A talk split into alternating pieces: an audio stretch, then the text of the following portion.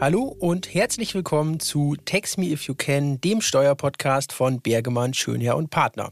Mein Name ist Florian Mack, ich bin Steuerexperte am Standort in Frankfurt und begrüße Sie zur heutigen Podcast-Episode. Ja, und ganz äh, zu Beginn der heutigen Folge möchte ich eine ja, Sache an den Anfang vor die Klammer ziehen. Wir haben uns überlegt, Sie, liebe Zuhörerinnen und Zuhörer, in den nächsten Monaten mit regelmäßigen Text-Updates zu versorgen. Zielsetzung soll also sein, jeden Monat die aktuellen Neuigkeiten aus dem internationalen Unternehmenssteuerrecht für Sie kompakt zusammenzustellen und hier mit unterschiedlichen Gesprächspartnern dann darzubieten. Und äh, ja, da habe ich auch mir wieder Verstärkung geholt mit dem Steuerberater Frank Schöne aus München. Hallo Frank. Hallo Florian. Wir kennen uns ja schon von den letzten Episoden und an der Seite ein neues Gesicht, den Steuerberater aus dem Frankfurter Standort Philipp Lukas. Besten Dank für die Einladung, freut mich hier zu sein. Und dann starten wir auch direkt den ersten Aufschlag. Machst, äh, lieber Philipp, direkt du mit einem Thema, was uns schon die letzten Jahre im internationalen Steuerrecht begleitet hat. Es geht um das ATAT-Umsetzungsgesetz. Eins, zwei, drei fortfolgende. Holen uns doch mal ab, äh, wo stehen wir und was äh, erwartet dann auch den Steuerpflichtigen in der nächsten Zeit? Genau, also wir hatten ein verspätetes oder ein verfrühtes äh, Weihnachtsgeschenk der EU-Kommission am 22.12. Und zwar wurde die sogenannte ATAT 3 vorgestellt, eine Initiative gegen die missbräuchliche Nutzung von Briefkastenfirmen. Warum ATAT 3? Also grundsätzlich, der erste Entwurf kam aus 2016. Der wurde in 2016 dann nochmals angepasst. Im Wesentlichen waren es vorher Entstrickungs- und Wegzugsbesteuerungsvorschriften, die da geändert werden sollten oder angepackt werden sollten und in Zurechnungsbesteuerungsparagraphen und Vorschriften. Und dieser Entwurf, der wurde dann nochmals angepasst, um die Besteuerungsinkongruenzen, das ist hier in Deutschland Stichwort 4K ESTG, im Ausland wird es als Anti-Hybrid Rules bekannt sein. Und genau dieser Entwurf führte dann eben zu dieser nochmaligen Anpassung der ursprünglichen ATAT, dieser Anti-Tax Avoidance Directive. Und diese beiden Entwürfe, ATAT 1 und ATAT 2 genannt, wurden in Deutschland bereits durch das ATAT-Umsetzungsgesetz umgesetzt. Da haben wir in der Praxis auch schon ja, tagtäglich mit zu tun oder zu kämpfen. Und diese ATAT 3, die jetzt neu dazu kommt, also diese Initiative gegen diese Nutzung von Briefkastenfirmen, da wollen wir Sie jetzt kurz abholen, wollen Ihnen die wichtigsten Key Facts mal nennen und die wichtigsten Keyfacts sind, dass hier äh, die Identifikation von Briefkastenfirmen ermöglicht werden soll anhand einer Reihe objektiver Indikatoren, die größtenteils aus EU-Rechtsprechungen kommen. Es erinnert sich so ein bisschen an diesen Substanztest, den man im Rahmen vom 8 Absatz 2 AStG macht. Und zwar wurden hier jetzt diese objektiven Indikatoren festgeschrieben, damit EU-weit auch eine einheitliche Prüfung sichergestellt werden kann. Und vorgesehen ist hier ein zweistufiges Filtersystem. Auf der ersten Stufe werden drei sogenannte Gateways genutzt und die stellen ab, hauptsächlich auf Einkünfte, also werden Einkünfte aus Zinsen, Lizenzeinnahmen oder Dividenden erzielt oder auch mit verbundenen Unternehmen im Ausland. Und auf Gateway 2 Ebene wird geschaut, ist der Großteil des im Ausland belegenen Vermögens, macht das den Großteil des Unternehmensvermögens aus oder werden hauptsächlich grenzüberschreitende Transaktionen gemacht? Und auf Gateway 3 wird geschaut, liegt ein schädliches Outsourcing bei der Unternehmensführung oder der Verwaltung vor. Und sind diese drei Gateways dann passiert, also sind alle Voraussetzungen erfüllt, hat der Steuerpflichtige im Rahmen seiner Steuererklärung Angaben zu machen. Das betrifft eigene Räumlichkeiten, wird ein Bankkonto in der EU, also bei einer Bank in der EU, aktiv genutzt und ist die Personalausstattung des Unternehmens geeignet, um eben diese Tätigkeit auszuführen. Und genau diese drei Punkte werden dann seitens der Finanzverwaltung im Rahmen der Festsetzung der Steuererklärung geprüft. Und sollte man dann zu dem Schluss kommen oder sollte die Verwaltung zu dem Schluss kommen, dass einer dieser Kernindikatoren nicht erfüllt ist, gibt es natürlich auch noch steuerliche Konsequenzen, die sich daraus ergeben. Die wesentlichen sind, ähm, dass DBA und EU-Richtlinien, die eine steuerliche Ansässigkeit voraussetzen, nicht mehr angewendet werden sollen. Das betrifft ja vor allem Mutter- und Tochterrichtlinien, Zins- und Lizenzrichtlinien und die wesentlich einschlägigen Artikel in den einzelnen DBAs. Und die Finanzämter sollen dann hier, wenn Ansässigkeitsbescheinigungen ausgestellt werden oder beantragt werden, nur noch mit einem entsprechenden Vermerk ausstellen. Das soll dann heraus hervorgehen, dass eben eine Briefkastenfirma vorliegt und dass eben diese Richtlinien und DBA-Erleichterungen nicht mehr in Anspruch genommen werden dürfen. Und als wesentlicher zweiter Punkt, das wahrscheinlich das Einschneidendere, ist, dass die Ansässigkeitsstaaten der Anteilseigner der Briefkastenfirmen dann das Einkommen so besteuern sollen, als hätten diese das Einkommen selbst erzielt. Und die im Ausland gezahlten Steuern, die sollen dann nur noch abgezogen werden können, was natürlich für viele Steuerpflichtige ein wesentlicher Einschnitt darstellen wird. Daneben gibt es noch Quellensteuerproblematiken, aber die würden wir jetzt nicht weiter ausführen. Ich denke, das sind die zwei wichtigsten Punkte, die man da im Hinterkopf behalten muss. Ja, wenn ich da einmal reinkrätschen darf, Philipp, das klingt jetzt auch wieder so nach dieser, ja, ich sage jetzt mal, Verschärfung hinsichtlich ähm, von Steuervermeidung, äh, Steueroptimierungskonstrukte mit ausländischem Bezug. Ähm, allein das Stichwort auch Briefkastenfirma deutet da ja schon darauf hin. Also kann der, die Steuerpflichtige jetzt da in der Zukunft auch damit rechnen, dass sich das nochmal verschärft, diese Regelung gegen äh, den Missbrauch von Steuernormen? Absolut. Also man sieht es ja in Vergangenheit, dass die Regelungen immer engmaschiger werden. Also es wird immer schwieriger für Steuerpflichtige, so Steuerschlupflöcher auszunutzen etc. Und das spielt genau in diese Richtung dann wieder mit rein, dass eben die Steuerpflichtigen hier Hürden in den Weg gelegt bekommen, dass eben diese Steuerschlupflöcher nicht mehr genutzt werden können. Ein interessanter Aspekt scheint mir hier auch noch dabei zu sein. Es ist ja eine EU-Richtlinie. Und äh, klar, wir haben immer den Blick ins Ausland, aber die anderen EU-Staaten haben natürlich genauso den Blick nach Deutschland. Äh, für die sind wir Ausland. Und Philipp, wenn ich das äh, richtig verstanden habe, äh, werden die sich auch äh, Strukturen in Deutschland anschauen, Holdings zum Beispiel, äh, ob äh, die den Substanztest entsprechend erfüllen können. Korrekt. Also im schlimmsten Fall könnte es sogar dazu führen, dass wir dann hier in Deutschland einige Strukturen so geprüft hat oder dass zu dem Ergebnis gekommen wird, dass hier in Deutschland Briefkastenfirmen bestehen. Interessant. Gibt es denn äh, vielleicht abschließend noch auch, auch in die Zukunft geblickt schon äh, konkrete Umsetzungspläne? Wann soll das Ganze dann äh, scharf geschaltet werden? Genau, also die Regelungen sollen bis zum 30.06.2023 in nationales Recht umgesetzt werden. Ob der Gesetzgeber dann wieder ähnlich lange braucht wie bei der ATAT damals, ist abzuwarten, aber planmäßig soll er zum 01.01.2024 diese Regelung Anwendung finden.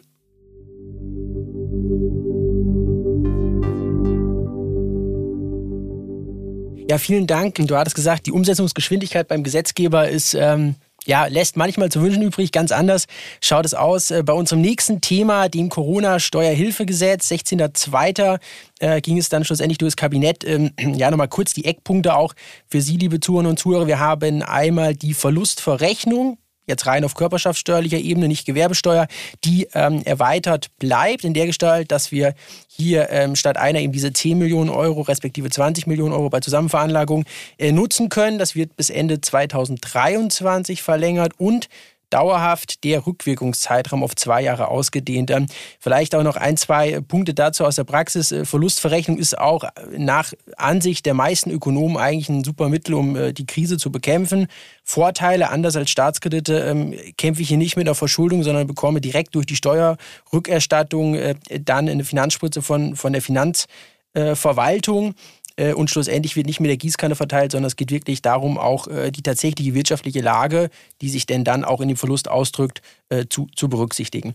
noch zwei, drei andere Punkte von meiner Seite. Wir haben die degressive AFA, die ähm, jetzt auch auf bewegliche Wirtschaftsgüter des Anlagevermögens nochmal um ein Jahr verlängert wird, betrifft in der Gestalt dann Wirtschaftsgüter mit Anschaffung respektive Herstellung im Jahr 2022. Und äh, zu guter Letzt äh, noch äh, betreffend 6b-Rücklage und 7g-ESTG, hier haben wir es so ähm, jetzt zu tun, dass wir die, die Investitionsfristen für diese Reinvestition äh, nach 6b bzw. 7g, ähm, die normalerweise in 2022 auslaufen würden, nochmal um ein weiteres Jahr verlängert bekommen. Ja, und ähm, man sieht, wenn man sich die Punkte anschaut aus diesem Steuerhilfegesetz, dass hier auch einiges schon berücksichtigt wurde, was auch in dem Koalitionsvertrag der Ampelregierung ähm, dann schlussendlich verankert ist. Ähm, da will ich noch mal so zwei, drei Punkte anteasern, dass man auch weiß, was uns dann in den nächsten Jahren noch erwartet. Ähm, wir hatten das ähm, ja jetzt im internationalen Steuerrecht schon etliche Male auf dem Schreibtisch, dass wir uns mit dem Optionsmodell beschäftigt haben. Hier soll auch noch mal nachgeschärft werden, ähm, auch in Bezug auf die aktuell noch gültige Tesorierungsbesteuerung. Äh, es geht ferner darum, auch zu schauen, wie ich über die Anpassung von DBAs äh, mein, mein Quellensteuersubstrat als Fiskus erhöhe.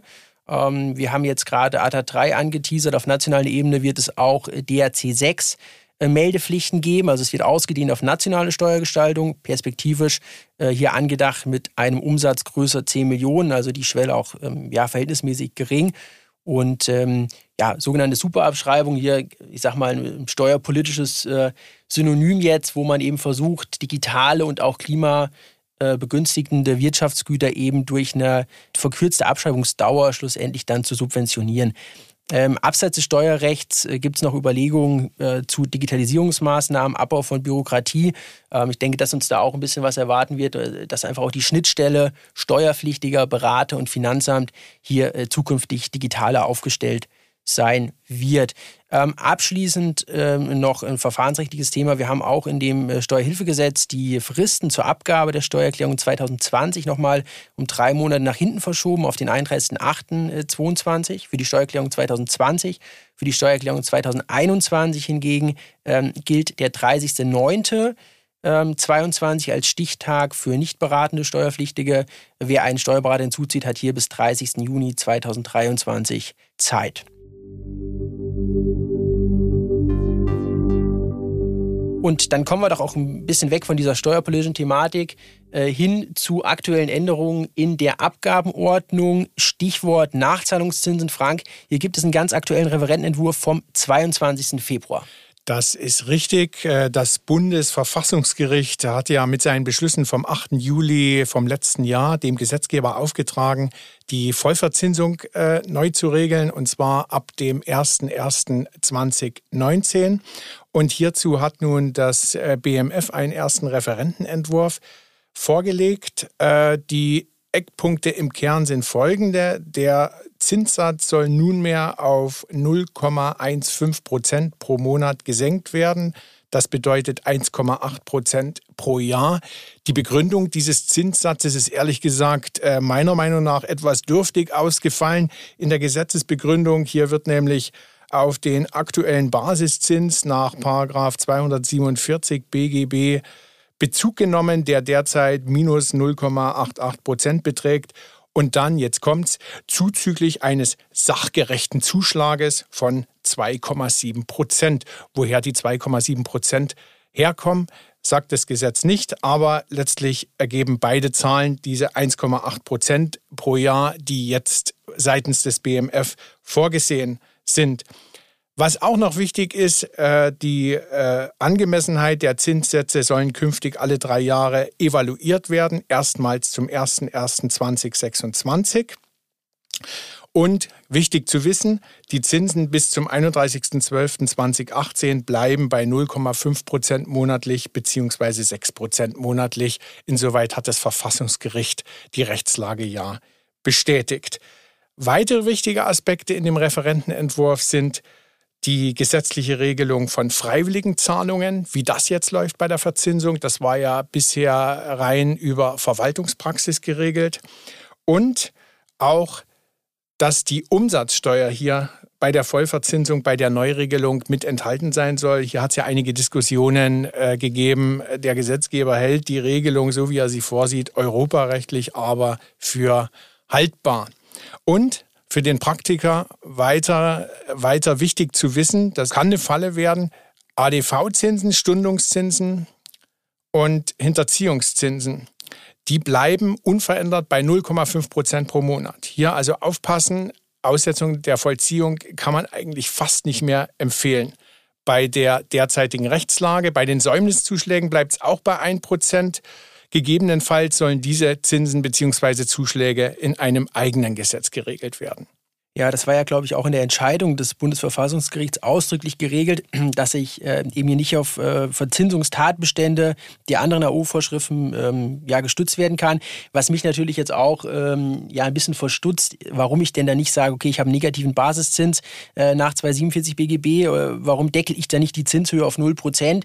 Ähm, das denken wir natürlich jetzt, man muss natürlich auch sagen, die Nachzahlungszinsen ähm, wirken natürlich auch entgegengesetzt auf Basis äh, der Erstattungsverfahren. Also Erstattungszinsen äh, habe ich ja dann dieselbe äh, Zinssatzbehandlung, aber es ist natürlich auch für den Fiskus so, dass er hier ein äh, ja, relativ großes Volumen auch einfach generiert. Äh, insoweit verwundert es natürlich nicht, dass hier nochmal diese 2,7 Prozentpunkte draufgeschlagen werden.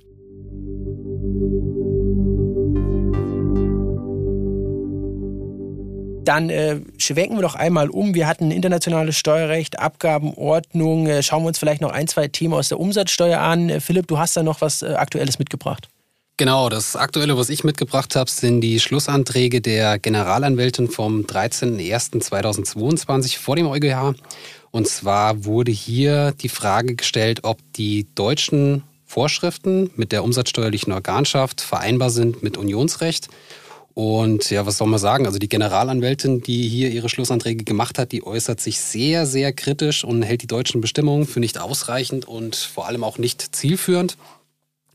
Und was, was könnte da im schlimmsten Fall drohen, dass im Endeffekt die deutschen Vorschriften als nicht unionsrechtlich äh, angesehen werden, was dazu führen würde, dass eben die umsatzsteuerliche Organschaft, wie wir sie kennen und wie wir sie auch teilweise mögen, ähm, so nicht Bestand haben wird. Was ist jetzt zu empfehlen nach solchen Schlussanträgen? Also grundsätzlich würde man sagen, nach diesen Schlussanträgen ist es für Unternehmen und Berater etwas wahrscheinlicher geworden, dass ähm, die Umsatzsteuerfestsetzung beim Organträger eventuell anzufechten wären, weil sofern die Umsatzsteuerorganschaft nicht unionsrechtlich angesehen werden würde, würde eben dieses Konstrukt der Organschaft nicht weiter Bestand haben. Heißt, Praxistipp von unserer Seite wären hier auf jeden Fall zu prüfen, ob eventuell Einsprüche Sinn machen, Vorbehalt der Nachprüfung eventuell mit, ähm, mit eintragen lassen oder mit festsetzen lassen. Und man könnte eventuell auch einen Einspruch in Ruhen des Verfahrens beantragen und hier als Begründung könnte man auf dieses anhängige Verfahren beim EuGH verweisen.